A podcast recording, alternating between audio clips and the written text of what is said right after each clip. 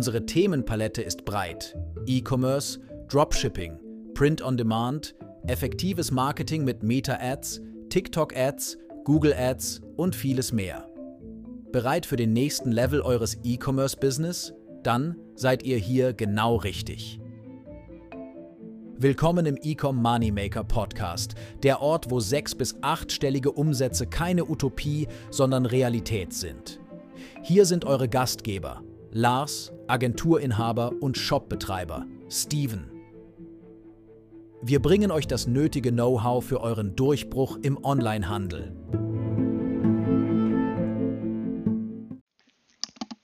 Herzlich willkommen bei Ecom Moneymaker, dem Podcast, der dich durch die Welt des E-Commerce navigiert. Ich bin Lars und in dieser besonderen Jahresabschlussepisode blicken wir zurück auf das Jahr 2023 das war und voraus äh, auf das, was kommen wird. Es war ein Jahr voller Herausforderungen für die ein oder anderen, Innovation und natürlich auch extreme Veränderungen im E-Commerce. Stichwort Temu und Co.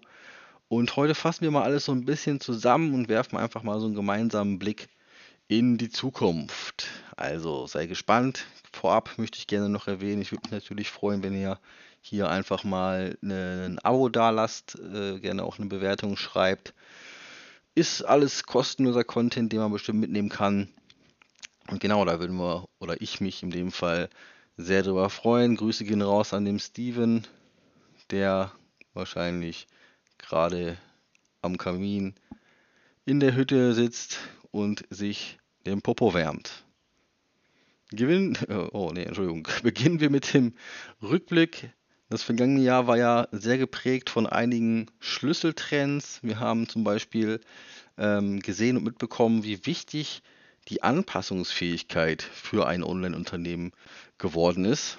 Das heißt quasi von der Bewältigung äh, gewisser Lieferkettenprobleme bis hin zu Reaktion auf verändertes äh, Verbraucherverhalten. Ne? Also aufgrund auch der natürlich globalen Ereignisse. Und da ist ja sehr, sehr viel auch jetzt in diesem Jahr wieder passiert. Und da war es natürlich enorm wichtig, dass man eine gewisse Anpassungsfähigkeit als Shopbetreiber, äh, Shopbetreiber, nicht Betreiber, Shopbetreiber gestemmt bekommt. Ich denke, der Großteil, vor allem auch Kunden aus meiner Agentur mit unter anderem, haben das eigentlich sehr, sehr gut gemeistert. Es gab aber auch wirklich viele, die leider gescheitert sind. Ähm, da gehen wir auf jeden Fall auch mal so auf äh, in, in dem nächsten Jahr so ein bisschen drauf ein. Weil es gibt halt, wir haben zwar hier schon so eine Folge, es gibt halt nicht nur erfolgreiche Unternehmen, das muss man halt einfach mal klipp und klar sagen. Auch ein Online-Shop ist definitiv ähm, ja eine Herausforderung, das ist einfach so. Und da gibt es genauso Höhen und Tiefen. Da muss man halt leider drüber und drunter stehen. Wir haben übrigens auch noch einen, äh, einen neuen Podcast. Ich weiß nicht, ob ihr den schon entdeckt habt. Äh, und zwar doppelt durchgestartet. Ich verlinke euch den mal hier unten. Da geht es so generell ums Unternehmertum, falls ihr euch so mehr Richtung Dienstleistungen interessiert oder wie baue ich mir eine, äh, wo oder wie mache ich mich selbstständig im Dienstleistungsbereich. Da wäre das dann interessanter, falls ihr so ein bisschen wegkommen wollt vom E-Commerce.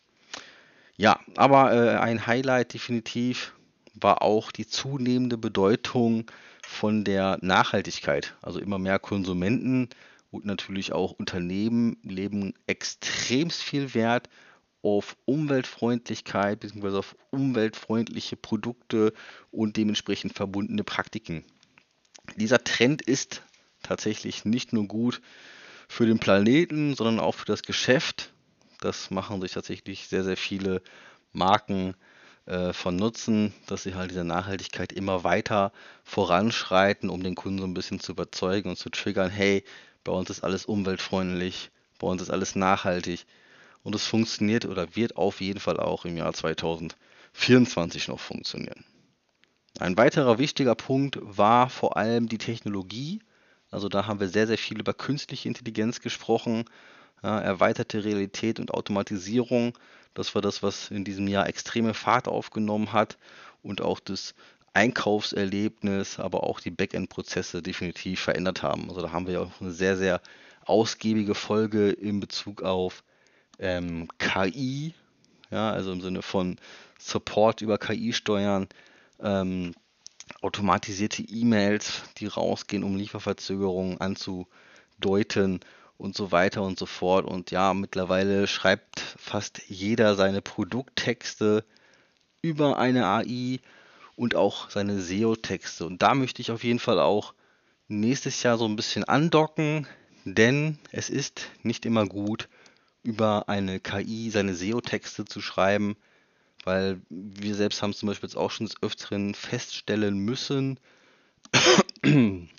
dass ähm, eine AI tatsächlich doch schon noch doppelten Content tätigt und das wäre ja eher im Bereich Suchmaschinenoptimierung eine Abstrafung, weswegen es sich schon noch lohnt, tatsächlich wirklich sich selbst hinzusetzen oder wirklich einen offiziellen Texter dazu beauftragen. Es wird bestimmt einen Weg in der KI gehen, wenn es jetzt rein um Texte geht, ähm, wo es dann irgendwann viel, viel besser sein wird. Aber es ist halt noch nicht so. Und ich meine, klar, dass da die Wahrscheinlichkeit, dass keine Doppel-KI, also keine doppelten Wörter, Texte, Textabschnitte auf verschiedenen Seiten sind, das, das wird einfach noch mit der Zeit kommen. Ich will da jetzt auch gar nicht so weit ausschweifen, das machen wir mal als nächstes, nächstes Jahr als Thema. Dennoch hat KI wirklich sehr, sehr viel gemacht. Sei es 11 Apps, äh, 11 Labs, das haben wir ganz, ganz früher mal zum Anfang vorgestellt. Das ist eine KI, um ähm, quasi Voice-Overs zu gestalten. Eine sehr, sehr gute KI, also Text-to-Speech quasi, die wirklich sehr, sehr enorm gut ist. Ne? Aber auch Videosoftware gibt es mittlerweile wunderbar. Aber das hat sich tatsächlich dieses Jahr, was künstliche Intelligenz angeht, einfach mal extremst weit entwickelt. Aber was erwartet uns jetzt eigentlich so im nächsten Jahr? Ja, ein Trend, ähm, den ich hier auf dem Radar habe, ist natürlich A, die KI, natürlich aber auch die Personalisierung, die Technologie, ähm, welches uns ja je mehr das Ganze ermöglichen wird, das Einkaufserlebnis noch viel, viel maßgeschneiderter zu gestalten. Ja, auch gerade Thema Lives, das wird auch immer gehypter. Es gibt mittlerweile schon Live-Shopping-Funktionen bei TikTok, die teilweise Nutzern zur Verfügung gestellt wird. Und da wird es halt auch hingehen. Es wird viel, viel mehr oder es wird ein ganz, ganz neues Einkaufserlebnis 2024 geben. VR leider noch nicht so extremst. Da bin ich ja so ein bisschen Fan von. Aber da wird auf jeden Fall einiges kommen 2024. Aber wir müssen uns auch Folgendes bedenken. Es wird auch schwieriger werden, denn ich höre zum Beispiel immer wieder, dass ähm, gerade diese großen China-Plattformen wie jetzt Wish nicht mehr unbedingt, aber Temu beispielsweise, da sehr, sehr aggressiv auf dem Markt ist. Ja, das ist natürlich eher, eher bescheiden. Aber gut, der Markt ist nicht tot, noch geht da definitiv was, wenn man das richtige Produkt findet oder zumindest die richtige Motivation reinsteckt. Aber dann gibt es natürlich noch andere Themen, wie zum Beispiel Mobile Commerce. Ja, mit der zunehmenden Nutzung von Smartphones wird natürlich auch das Online-Shopping immer mehr mobile Gerät entscheidend sein. Ich meine, das ist es eh schon. Ja, also wir brauchen uns da nichts vormachen. Die Wahrscheinlichkeit, dass noch jemand über den Desktop-PC raufgeht, wird wachsen, aber auch, wie gerade schon kurz angesprochen, das Thema ähm, visuell, ja, audiovisuell über Live-Streams verkaufen, das wird auf jeden Fall nächstes Jahr ein großes Thema sein, auch hier bei uns in dem Podcast.